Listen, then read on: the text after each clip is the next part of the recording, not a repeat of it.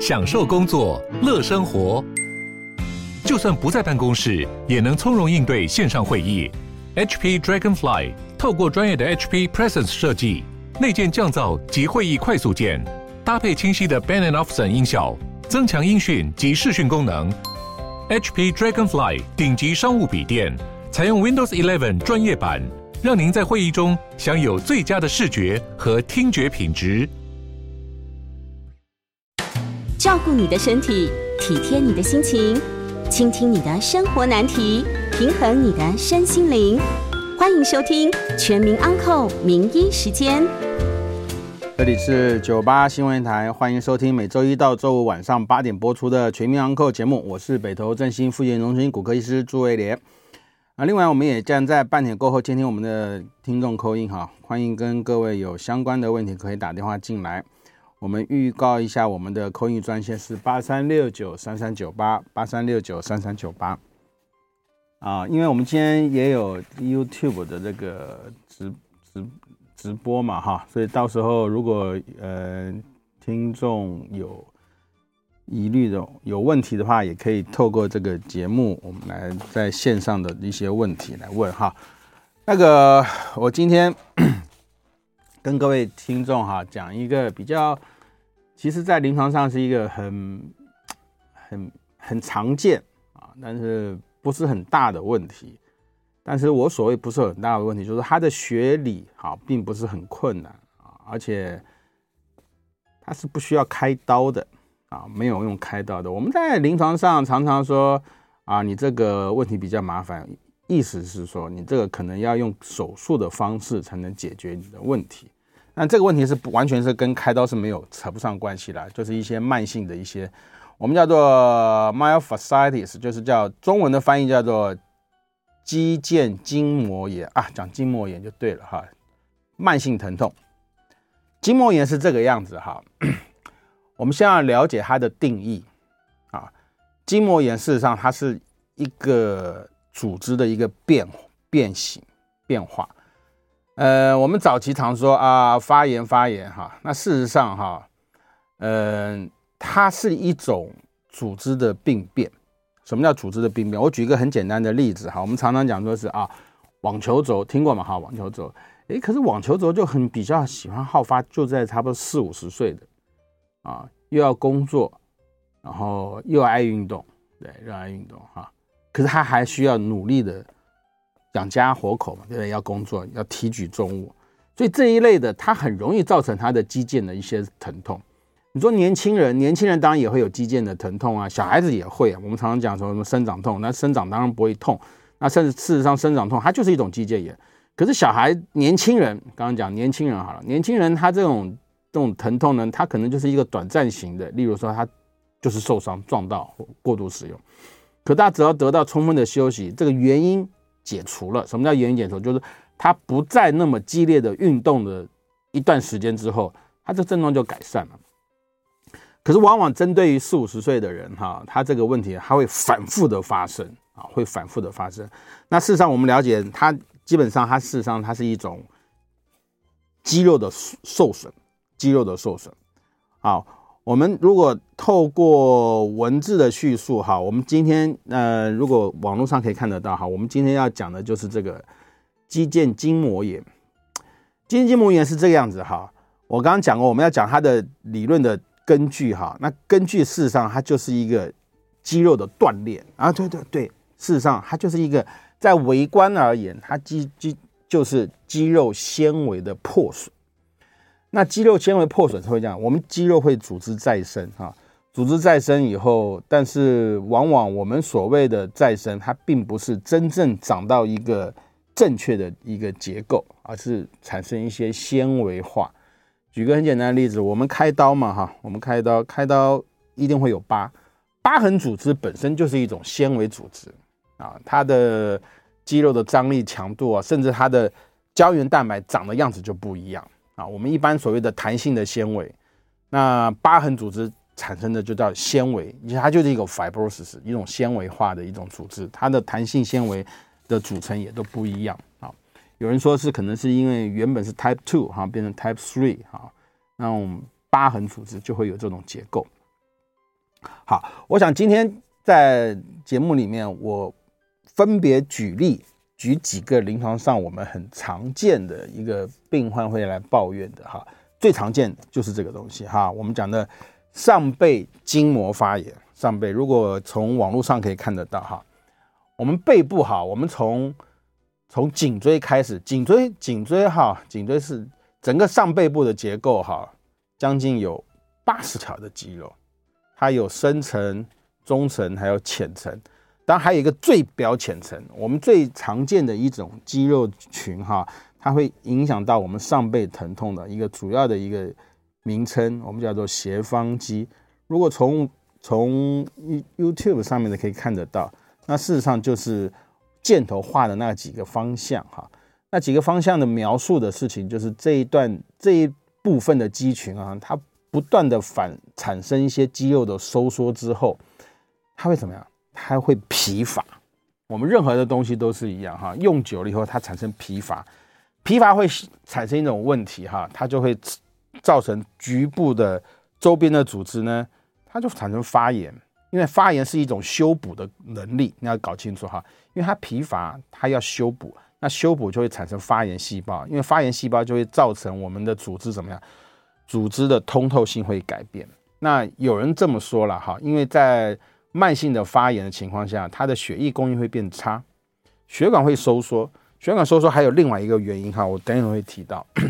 血管收缩以后，就造成它局部的什么？局部的血液循环不好，对不对？血液循环不好，它就更容易产生一些，因为发炎细胞它就会在局部没有被代谢掉。还有另外一个很主要的，就是我们临床上我们常常会把这种慢性疼痛哈，跟什么扯到一块？跟你的心情会扯到一块，啊，有些人可能还会有什么慢性的一些精神方面的一个不好，睡不好，啊，睡睡眠的品质也会变差，会焦虑啊。那其实这就牵涉到另外一个问题啊，我们叫做临床叫做 FMS 哈，就叫 fibromyalgia。fibromyalgia 是什么呢？就只是这个组织呢，它也许。也许哈，它不是一个很典型的产生一个肌肉的破损，但是 它往往会合并一些自律神经的失调。哇，提到自律神经就是一个很大的。像临床上我们有些科别啊，是专门在在治疗所谓的自律神经。我们先要了解哈，自律神经它的它是一种自己会调试的一种，就例如说，呃，肠胃的蠕动。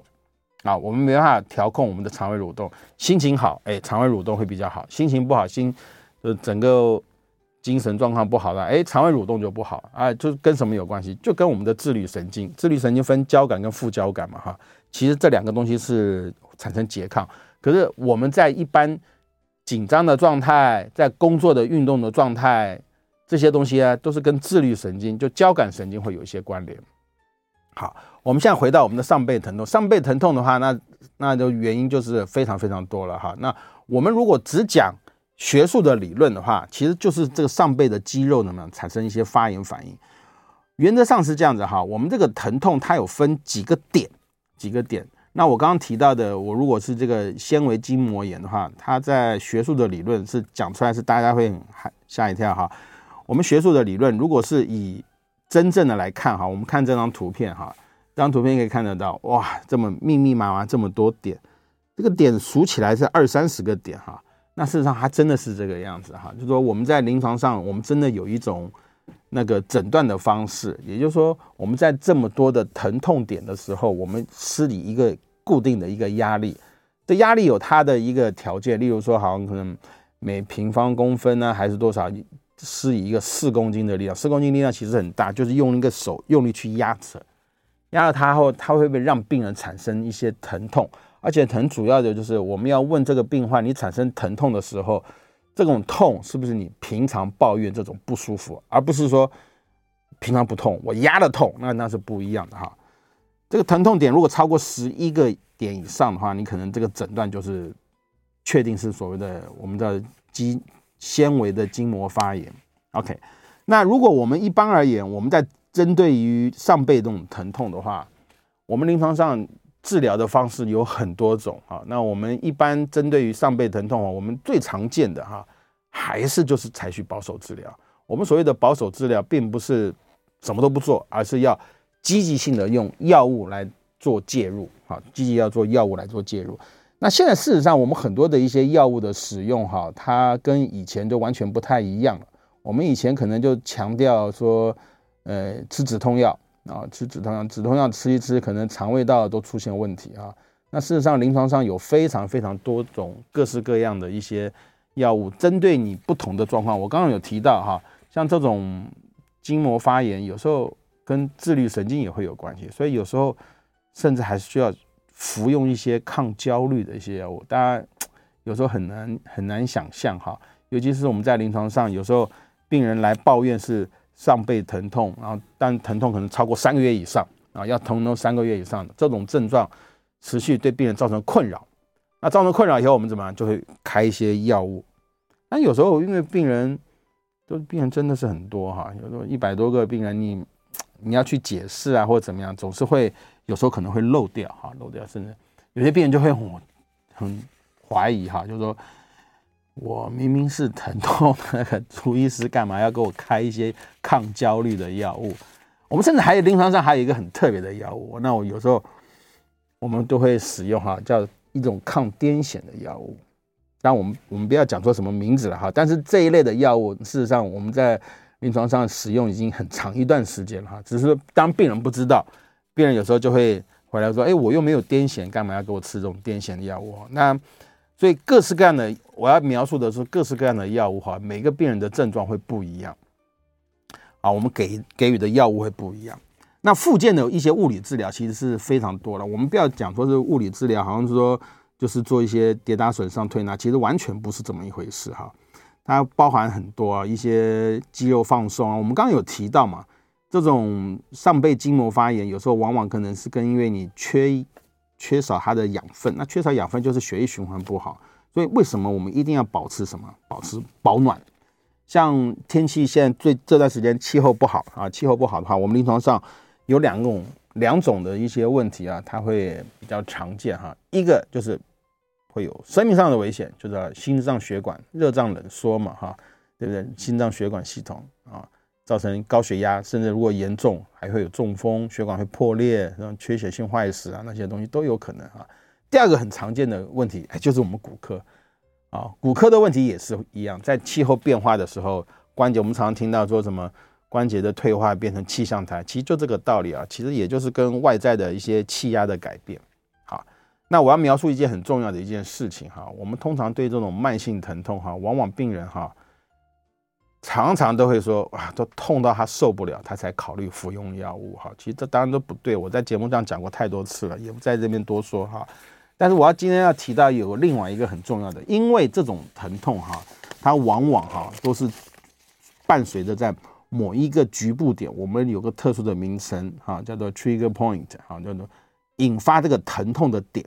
所以，往往我们就是必须要在这种引发疼痛点的地方呢，要给它立即性的止痛。其实我一直很强调，我们需要病患来我们的门诊，哈，我们一定要让病患觉得，嗯，他的症状要有所改善。症状有所改善的话，他对他的治疗才会有信心啊。而不是，嗯、有时候就是，嗯，然后回去休息，然后要不要吃？哎，不需要吃药，连医生都认为说你不需要吃药。那有时候你这个治疗就会拖得很久。那有时候病人他来给你看，都已经痛了好几个月。所以我的立场是我必须要在短时间之内让这个病人的症状得到明显的改善，病人对你的治疗才会有信心。尤其对上背疼痛的，这个是非常常见的。因为我要强调一件事情。你要让这个 trigger point 就那种疼痛点哈，要改善一个最好的方式，而且效果很快的方式是什么？哎，就是打针，好，就是打针。当然，我跟你讲哈，我我绝对相信有很多的医师，甚至病患本身，他也说啊，要打针，我就是不要。可是你去去参考这个美纽哈，就是我们的治疗的美纽哈，它里面就有一点哈，它就强调。打针是在短期时间内，这种慢性疼痛是一个最好的方式啊，真的是一个最好的方式。你只要治疗得当，病人的症状在短时间能够改善。他改善以后，他可能整个身体的状况都会获得很明显的改善。所以这是一个很重要的哈。那我们先休息一下，广告过后，我们接听让他 call in。我们 call in 专线是八三六九三三九八。OK，欢迎回到九八新闻台全民安扣节目，我是北投振兴副研中心骨科医师朱威廉。那我们接下来我们也有 YouTube 频道，也有直播哈，跟聊天室我们可以提出我们的问题啊。半点过后，好，就下一段节目我们会接听大家的 call in 哈，跟骨科相关的问题打电话进来，我们八三六九三三九八。我回到我上一段节目提到的，我们如果从呃，电脑的荧幕上可以看得到哈，我们上背的肌群是非常非常的多。我们一般而言，我们描述的一些肌腱的一些发炎疼痛啊，绝大部分，绝大部分，但也是不一定啊哈，绝大部分是比较表浅的。例如说，我们上背疼痛，上背疼痛最有名的一个条肌肉就叫斜方肌哈，叫 trapezius muscle。斜方肌，如果大家有兴趣的话，大家可以从网络上或者 YouTube。Google 你就可以找得到，它是一个很大型的那种扇形，左边一片，右边左边一片，右边一片，哈，它是一个就像一个菱形的状况，好，它附着点是在什么？是在枕骨，就睡枕头的位置，哈，叫枕骨。我们要知道哈，这个地方的肌肉发炎，哈，病人看太多了，病人连睡觉都会不舒服，因为他无法睡眠，他的躺，因为我们什么呢？睡觉就躺着嘛。躺着的话就什么，就是你枕骨就会压迫到，他就会很不舒服。所以我要讲的事情就是说，嗯，你只要治疗得当，你任何的治疗对你的病人都是会有帮助的，哪怕是打类固醇啊，我就这样描述，哪怕是打类固醇。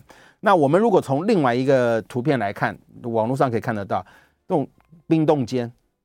我们太多病人了啊，治疗了绕了一大圈，该做的治疗全都治疗，针灸、按摩、推拿、吃药、打针，该打什么针全部都打了哈。但他就是没有打消炎针，因为他认为消炎针是洪水猛兽，他会害怕啊。那肩关节退化的，其实它不是，它就这个肌腱的问题。我们从网络上，嗯，大家可以看得到这种图片，太多了哈，太多，所以。我们只要做对了治疗，我们临床上有很多的病患，他在短时间之内改善，他整个心情都会变好啊，所以不用太担心，不用太担心。我刚刚讲说，我们临床上讲几个疾病嘛，哈，另外一个我们在临床上也非常常见的哈，就这个图片，大家对大家有心可以看得到，我们叫妈妈手，妈妈手这个我们以前考试很爱考啊，因为我们手哈，我们手一共背，我们叫到这叫手掌。这叫手背，我们以前考试都要背，你知道要背什么？要背这个手背哈，有六个区域，六个区域，这六个区域有哪些肌肉经过？有哪些那个韧带或共同的一些附着点哈？我们以前考试很爱考，其中有一个题目就很爱考这个东西，这就是我们叫 decreevian 哈，我们简称啊，我们叫做妈妈手。那并不是说只有妈妈会，那一堆人哈，一堆人都会，他。举凡只要做手腕提东西，做这样子的动作，做这样的拿个榔头去敲东西，弹我还有呃弹钢琴，好拿做园艺拿剪刀去剪东西，所以它有一条韧带，有一有一区域的韧带哈，它就不断的在使用。那为什么这个地方它都会有造成一些发炎的疼痛？跟我们后面会提到一个叫做板机子是同样的呢？因为这些韧带的表面啊，它都有称韧带的。鞘膜啊，我们叫做发血啊或怎么样？这些鞘膜，这些鞘膜，它会讲好的地方是它的结构是要让我们这个韧带呢，在一个固定的一个区域呢做滑行，因为里面会有一些韧韧带的一些润滑剂嘛，所以它一定会有一些保护的一些鞘膜保护着它。但是麻烦就是说，如果当你过度的使用这些鞘膜呢，它不会膨胀，它会固定的限制你的活动，所以用久了以后产生什么样？产生发炎，发炎以后韧带怎么？那肌腱韧带它就会肿胀，肿胀以后它就会顶到我们的什么？顶到我们这层这这层的鞘膜，所以你在活动的时候就变成有卡住的现象。那在临床上，病患会觉得卡住的症状怎么？就是痛啊，在手腕这个位置，我们就叫什么？叫妈妈手啊，叫妈妈手。那治疗的原则是什么？它就是用药物，它除了药物以外，就是要打针。啊，就是要打针。当我们有一些最非常非常极端的，就是这一类的疾病，到最后如果说真的连打针效果都不好，那怎么办？那最后就是开刀。开刀很容易理解到，就是把这一层啊，extensor retinaculum 啊，就是要我们叫这层鞘膜呢，要给它剪开。这层鞘膜，大家就想象，就像一个隧道啊，外面外表那个隧道，车子在隧道里面进行走。可是呢，这个车子有太膨胀了，一个大货车卡住这个隧道，那怎么办？你就要把隧道 unroofing，把这个隧道的屋顶呢要打开，unroofing 啊，要打开，打开以后，这车子才能活动，才能活动哈。所以这是比较极端的，也我们在临床上偶尔会碰到这一类的病患，也就是说。他经过保守治疗，效果都非常不好的情况，我们才考虑做这样子的。你看，这就是就是不同的治疗的方式啊，不同的治疗方式，大家不要害怕我们做治疗哈。另外一个就是我们临床上哇，这个最常见的哈，这叫做足底筋膜炎。我记得我好像以前在节目，好像一些复健的医师啊，也都有提过一些足底筋膜炎哈。那足底筋膜炎对真的是困扰很，对对很多人都很困扰。尤其是早上起床踩地啊，会觉得哇特别不同。人家是快乐的第一步，那我们是痛苦的第一步。我自己也发生过什么，跑去给他做推按摩。呃，我很喜欢按摩，对不对？就被人家按摩，对？那个泰式按摩很舒服。呃，按摩按摩以后，按摩到脚，然后第二天哇，脚就开始很痛，脚很痛，就是按受伤了哈，就受伤。所以过犹不及都不对哈。我们可以从这个图片可以看得到。我们所谓的足底筋膜炎，哈，那个脚的这个足底，哈，足底是这样的，足底有分，你看，这是解剖学，解解剖学里面脚底，脚底总共分成四层，有四层，因为它每一层有不同的肌肉，在这四层里面的最外层，最外一层，它是有一层筋膜。你从这个图片来看，这个筋膜就是描述的这一个啊，就是像一个扇子一样，从脚跟。上一个扇子打开来，我们脚有五个指头，哎，有五个指头，对不对？啊，脚跟下面一一个，然后像一个扇状打开来看。好，我们用物理学的来看，这个脚跟后面就一个点，那足掌前面是五个点，所以同样承受一个力量的情况下，一定是接触面积越小，所承受的力量会越大。所以为什么为什么我们足底筋膜炎大部分都是脚后跟会比较痛，就是因为力量的集中。当然也有啊，也有有些足底筋膜炎，它是足底筋膜就是到处可能都有会发生啊。所以足底筋膜炎这事实上在临床上也是太多人都会有了，因为我们都知道走路啊、踩地啊，所以会造成我们的疼痛。那为什么我们这个踩地的时候会有造成它的疼痛？主要就是还是要。回到我们的脚脚掌骨的一个结构，我们脚掌骨哈是一个气状，大家可以看到那个古罗马的那种宫宫殿哈，那种器状，还有中国古古代的那种桥，以前没有钢筋水泥，对不对？所以那个桥梁的嘛，都是石头，一个一个堆，一个一个堆。你只要堆得好，这个建筑工法是没有问题的状况下。这一个桥可以撑一千多年都不会有问题啊！里面没有任何钢筋水泥，对不对？就是要靠机械的结构，一个堆一个，力量就可以平均的分散。我们的脚底也是一样，我们脚的脚掌骨哈，基本上有七块啊，它就形成一个像 arch 一个足弓的一种结构，所以它踩地的时候，它会有一些弹性，会哎有一点弹性的力量。你只要这个足弓是正常的情况下，我们可以站的会比较久。那当足弓如果产生一些破损，例如说像扁平脚的话，可能就没办法站太久。好，但是我们回到我们这种结构呢，就会有一个问题，所以它一定是受力的两端。我如果我们从这个图片来看，这个红色的虚线这个这个点状呢，就是受力的两端会特别不舒服。如果你是平地踩地，你没有穿任何足弓保护的情况下，这个力量一定是前后两点会特别痛，所以这也也就是说，为什么我们如果病患他是需要久站，甚至他的足弓不是很好的情况下，我们建议病患一定要，即使你有足弓标准的情况下，你也是应该要怎么样，要穿上有一个很好的一个足弓的保护，也就是说，必须要让你这个足弓在任何一个点都有东西怎么有东西支撑着。所以你的力量才会平均分散，了解了吗？对不对？那有些会问说，为什么我早上起床的时候，这些肌腱筋膜炎会特别的不舒服？像扳机指啊、足底筋膜炎，就早上起床特别会不舒服。因为我们睡觉整个过程当中，我们睡觉一定是产生挛缩，你睡觉不可能这样张开的睡，你一定是这样放松的这样睡，脚掌也是放松的，手掌也都是放松的，所以这些韧带怎么样？它基本上它就是采取保持一种收缩的状态。那采取收缩的状态，我们早上一起床，我们不知道这件事情，我们以为都是正常的，所以我们脚手就会自然的伸开，脚就自然去踩地，所以在短时间之内，这个韧带呢产生拉扯，拉扯以后怎么样，它就会痛。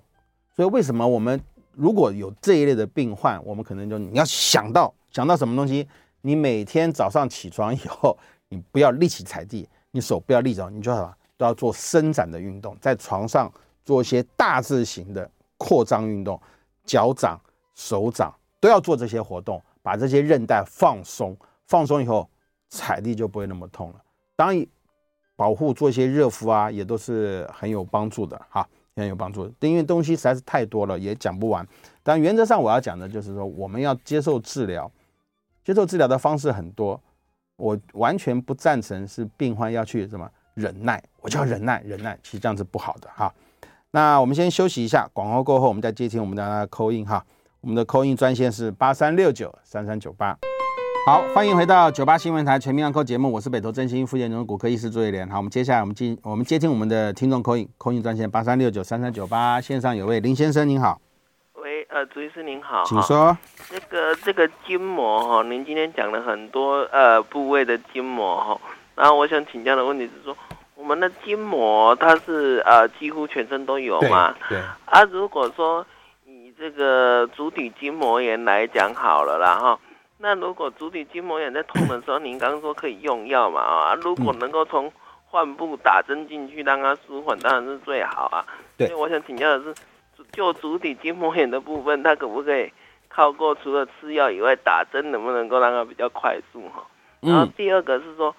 这个筋膜的话，因为筋膜好像最近这几十年才比较广泛的被讨论啊，它是跟我们的肌肉是，它是覆盖在肌肉上面吗？嗯，因为我的想法是说，我们动的话，应该是收缩到我们肌肉跟我们的肌腱或者是韧带这些固定骨头的装置啊，啊我在活动这些装置的时候呢，跟这个筋膜又有什么关系？然后为什么年纪大了之后呢？它又特别容易发炎，诱发疼痛啊！以上跟您请教，大家收听，谢谢。是，有位童小姐，你好，请说。医生，我的右腿痛，昨天去家附近的医院看复健科，他给我照了 X 光，说我第四、第五节腰椎滑脱，啊、给我做复健，嗯、还有叫我买护腰。那我昨天做一次复健，今天做一次复健，今天也买了护腰，护腰之前戴的还好，到了今天晚上七点多戴的护腰更痛，嗯、我就只好把护腰拿下来了。那我不知道我要不要戴护腰，那我应该要怎么样治疗才不会痛？童小姐今年几岁了？今年七十。七十岁，没有在做工作嘛？哈。哎，退休了。退休了嘛？好，OK。平常喜欢运动吗？跳舞、爬山。有时候练气功，有时候练有氧运动。OK，好，好，好。林先生提到哈，那我跟我应该这样讲，我们指这个名称，我看我们名词，我们英文叫 myofascitis 就是 myo，myo 是肌肉，发小 fasciitis，fasciitis 就是筋膜哈，其实就是整整体的。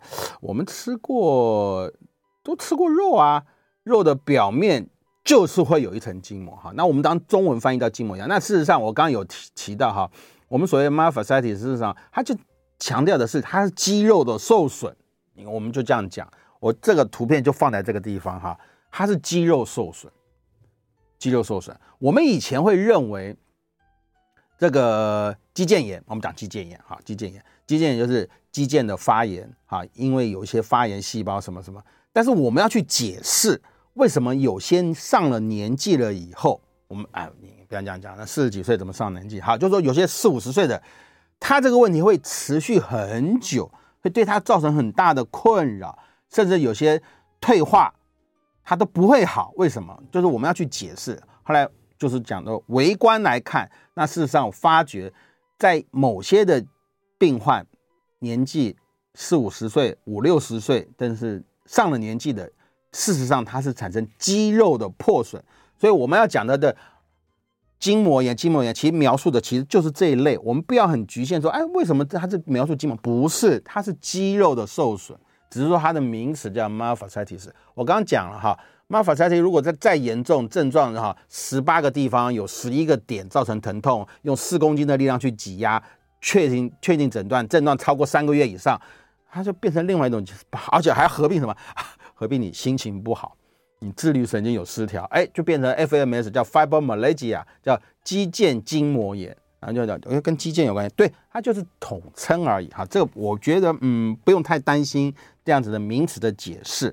那所以，但是我们要了解说这一类的病患，它之所以不容易好，是因为它结构产生变化。了解了哈，它是结构产生变化，所以你很容易理解嘛。肌肉像这个图片，肌肉都破损了，你破损的话，你除非开刀。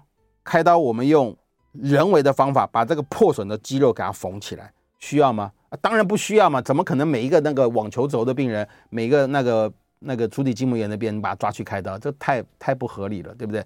但是这是真的。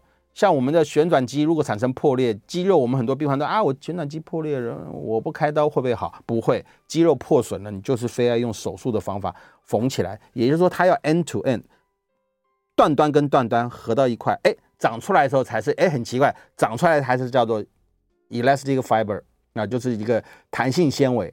但是如果说你没有给它 end to end 的缝合，你产生一个空间了，产生空间里面什么东西，就是纤维化。那纤维化的强度就不就不好。我们很简单的举例子，假设原本是承承受一百公斤，你纤维化可能只能承受五十公斤，也许对你的日常生活不会造成影响，但是你去跑去跳。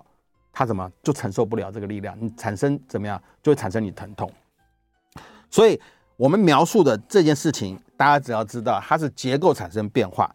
那例如说，你说产生用什么治疗，就我就提到了哈，就看不同的。有些病人哦，痛了三个月，痛了四个月，他晚上都睡不好。你为什么不给病人做一个很快速的治疗？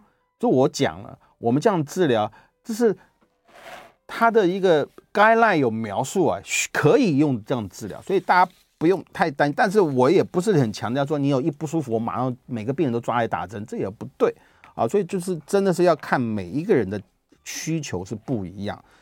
但你只要治疗得当，你的症状会获得缓解，也许你很多的状况就会获得很明显的改善，包含晚上睡不好，这都是很严重的事情。年龄当然会有可能哈，年纪越大，你产生的一些破损的情况，就是说你承受的力量不够的话，产生破损会更严重。年年纪越大，修补的时间就花费的时间就越久啊，都都是这个意思了哈，这没有关系。因为童小姐提到的那个四五滑脱嘛，那四五滑脱是这样子哈，四五滑脱，那我们通常都要看病患你现在是属于什么期，也就是说你在一个急性期，就是说他处在一个不稳定的状态。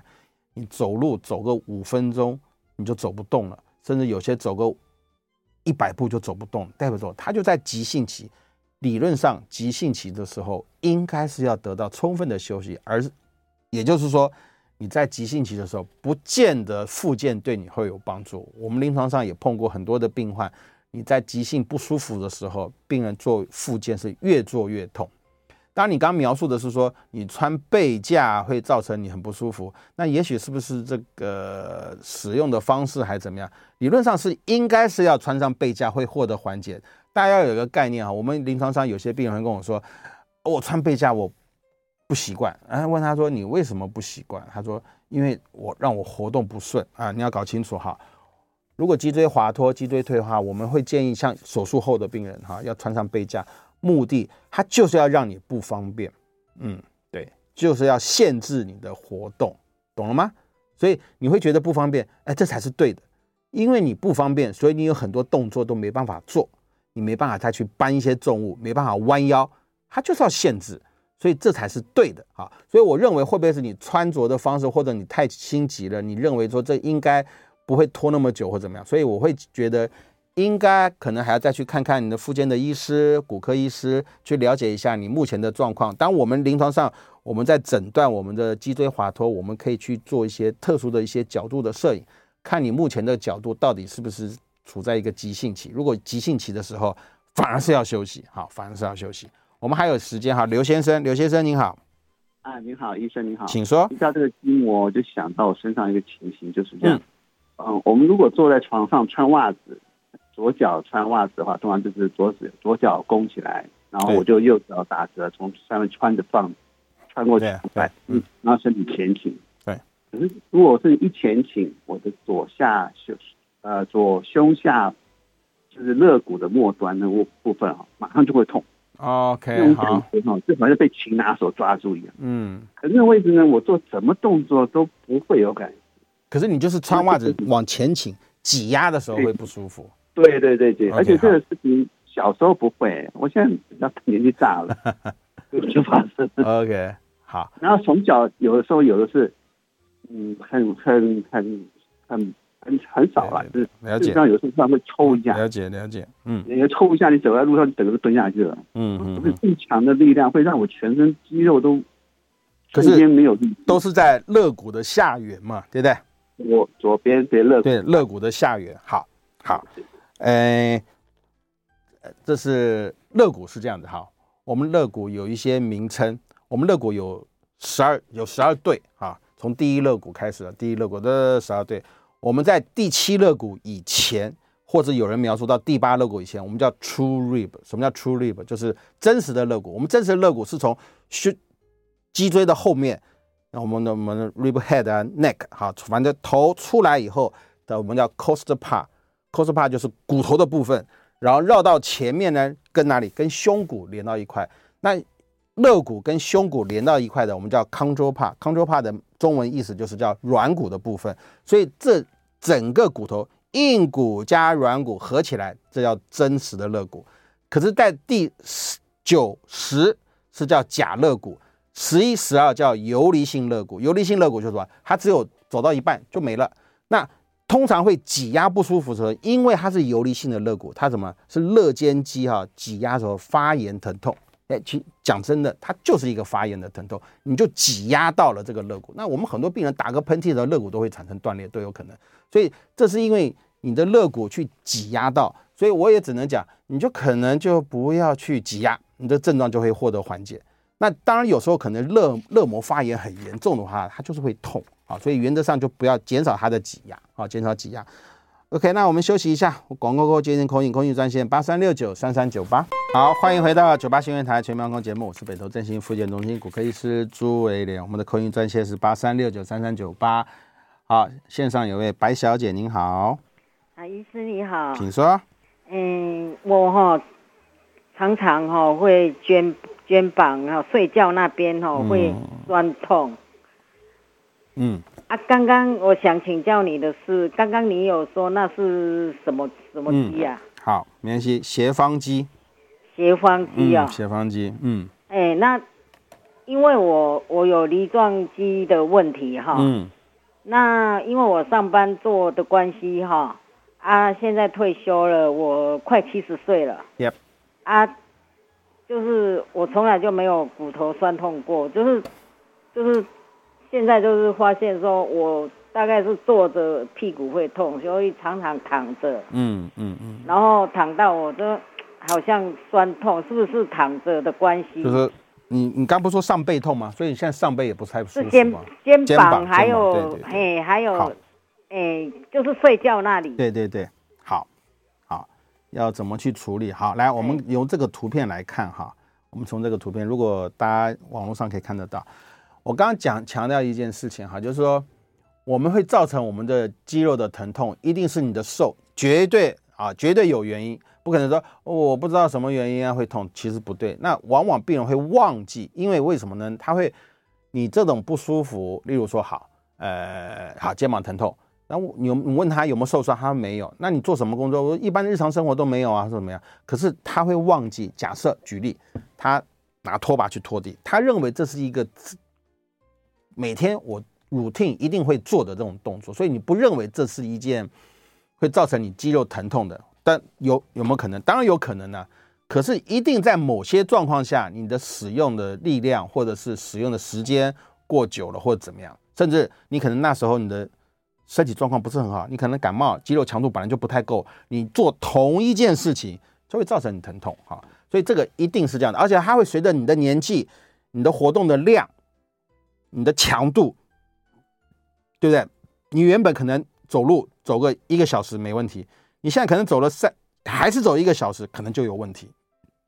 所以你必须要把你的活动的时间跟你的强度就要做调整。好，我们现在回到那，如果我们针对于这种肌肉的疼痛，我刚刚有描述到，就是说你要仔细的去检查你这个疼痛点。我们先看你是不是有什么原因。所我所谓原因是一个基本上的一个很严重的一些变化，例如说搞不好是不是有长东西，是不是有骨折，是不是肌肉产生明显的破裂，甚至有感染的现象。我们必须要排除掉这些身体上的一些结构上的病变。如果排除掉没有，当然其实这东西临床上就可以问嘛，你有没有感冒发烧，有没有车祸，有没有撞击到，然后我们看观察外观上有没有红肿热痛的这些现象。如果没有，OK 好，它可能就是一个慢性的肌腱膜发炎。OK，那我们就必须要去好好去评估你到底是这个疼痛的点出在什么地方。我举个很简单的例子，我们用这个图片来看。光是一个上背疼痛的地方，我们的点就可以描述到非常非常的多，好，非常多。第一个，我们可以从什么？是不是枕骨？就是呃，啊，就就是你睡枕头，你自己摸摸枕骨，枕骨还分嘞，还分上上枕骨线跟下枕骨线，每一个地方的肌肉附着点都不一样。像有些，像有些会怎么造成？你知道吗？它不光是会有疼痛，而且还会有什么？会有抽痛，哎，对，抽痛，他会觉得。对像自律，像那个交呃三叉神经的痛，好，那事实上真的是会这个样子，因为我们都知道，我们三叉神经就是第五对脑神经哈，它表面表面的三叉神经呢，在耳朵的后方，它都是属于感觉神经，所以它会有疼痛的现象，它不支配于我们的肌肉的收缩。我们的三叉神经只有第一对，第一对的三叉神经有三条哈，前面的那个是跟眼睛的啊那些东西会有关联的才会，那知道耳朵后方的这些这个第三对的三叉神经呢，它是不会有一些运动神经，所以它纯粹什么会有疼痛。那有时候疼痛会造成抽痛，我们叫三叉神经痛。有时候真的就会有这种很不舒服，这有时候我们就是要跟病患解释，你会不会是跟血管有问题，还是跟肌肉有问题？这都要去做，嗯，都要去做检查的啊。就是就说你可能。光是一个上背疼痛就要检查很多。我们刚刚讲，这跟我们的三叉神经会不会有影响？那如果说真的检查出来，看起来你也没有明显的一些血管啊、肌那个血压方面的问题，然后甚至你更厉害，你连颅内的一些神经都检查过了啊，也不是长 东西或怎么样，就是要用一些药物。那甚至我有一个病患，一个很朋友，我就我就跟他说。你要不要试试看吃一些很特别的一些药物？哦，他很紧张，还把那个药还到处去给别人看。哎呦，你看他们医生叫我吃这个药，有没有问题啊？有没有问题啊？有没有问题啊？就我就说服他吃，说服他吃完以后，还跟我说好多了啊。所以我要讲的事情是说，不同的药物的治疗，当有时候你话又讲回来了，有时候我们就只有试试看。啊，因为他很不舒服，我们就用一些我们在临床上的经验来告诉他，你试试看，如果有帮助，我们就这样做。当然，原则上，如果你觉得帮助不大，只要对你的身体没有造成很严重伤，我们就不要去用，也是可以了哈。刚刚讲另外一个，还有一个还很常见的，就是我们的肩部的一个肌肉的发炎哈，跟这个三三跟那个我们叫叫做斜方肌也会有影响，就是我们的肩部的一些肌肉，我们叫做。呃，肩胛棘上肌、肩胛棘下肌，甚至我们跟肌肉的前缘啊，就前缘，我们叫做是冰冻间，都会有明显的关联啊。所以，像针对于这一类的病患，刚刚我们白小姐提到的，那其实就是用一些药物啊。甚至我要讲的就是说，我们在临床上碰太多了哈，就是打针啊。那我自己本身，我我们也有一些方式哈，例如说，你有三个地方，你要把这种疼痛点去 blockage，其实。这个很现在现在的医疗哈，很好玩的就是，你去看国外的一些网站哈，有很多都会介绍我们做这个局部注射的一些网站都会有。它其他的目的是什么？它就是它因为国外的医疗哈，它是尤其我讲美国嘛，它是可以接受广告的，它可以广告的。就它事实上它有很多的东西，它就是在网络上它会有一些基本的一些教学。那甚至我自己也在看，我说，哎，这个方法还不错哈，这也可以多学学。我们自己有时候也会有一些，我们是医院的医院的网站来来去做哈。所以我要描述的事情是说，大家针对于这种慢性疼痛，其实是很困扰。我也绝对相信，因为我自己本身也会有一些慢性疼痛。那种慢性疼痛的话，困扰哈，一个前提是不要去忍耐，忍耐久了以后就变成这种慢性筋膜炎，那就是很麻烦，甚至会有自律神经的失调的问题。所以我要讲的事情就是，要去改善它，改善它就要寻求医疗，要积极性的治疗，而不是像以前一样都很消极，这样就不对啊，不对哈。OK，那我们时间到了哈，我们就。休嗯，到这边哈。